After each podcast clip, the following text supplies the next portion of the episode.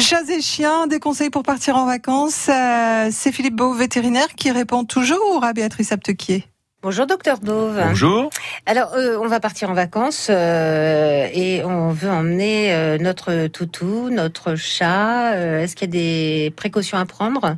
Bien sûr, deux, deux, deux possibilités. Où votre animal est habitué à voyager en voiture, à ce moment-là, ça pose aucun problème.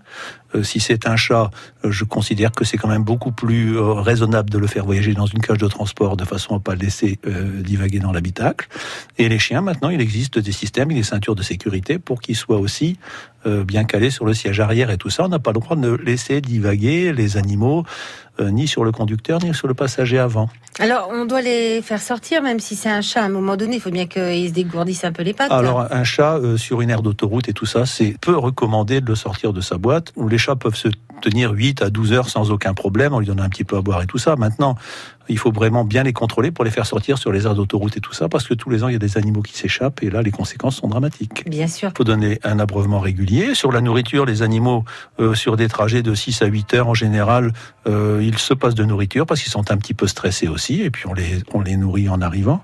Euh, Ça pose pas de problème existentiel, ça. En général, ils peuvent tenir. euh, Aucun problème. oui, 12 heures. Mais les chiens, par contre, il faut les sortir un peu. Hein, quand Ah, les chiens, on est obligé de les sortir un petit peu, mais toujours avec des règles de sécurité, des colliers qui tiennent bien, des laisses qui sont solides et tout ça, parce que vous savez qu'un chien qui s'échappe sur une aire d'autoroute, c'est toujours euh, dramatique.